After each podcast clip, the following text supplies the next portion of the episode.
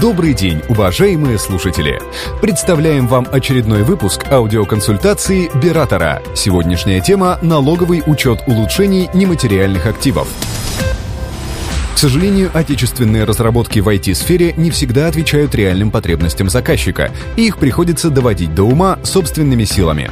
Причем затраты на такую доработку могут достигать внушительных сумм.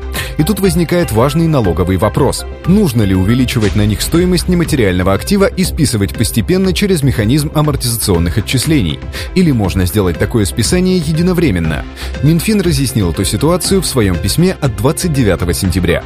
Нематериальными активами признаются объекты интеллектуальной собственности со сроком полезного использования более 12 месяцев и первоначальной стоимостью более 40 тысяч рублей. При этом налоговым кодексом предусмотрено, что такие активы могут амортизироваться, но обязанности увеличить их первоначальную стоимость на сумму модернизации или улучшения в нем нет.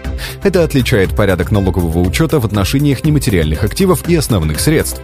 Получается, что даже весьма крупные суммы на доработку или обновление уже имеющихся программ можно списать списать единовременно в расходы. Эта точка зрения финансистов вполне соответствует интересам налогоплательщиков и на нее при необходимости можно сослаться. Хотя письмо и не является нормативным правовым актом, но лишний довод в споре с фискалами никогда не помешает. Напоминаем, что вы можете описать нам свою ситуацию и прислать по почте beratorsobaka.berator.ru, а мы расскажем о том, как ее решить. Все выпуски аудиоконсультации вы также сможете найти на нашем сайте berator.ru. Благодарим за внимание! Не пропусти конкурс на сайте бухгалтерия.ру. Призы каждому участнику обещаем. Конкурс проводится при поддержке компании «Биратор» и «Бизнес-студио».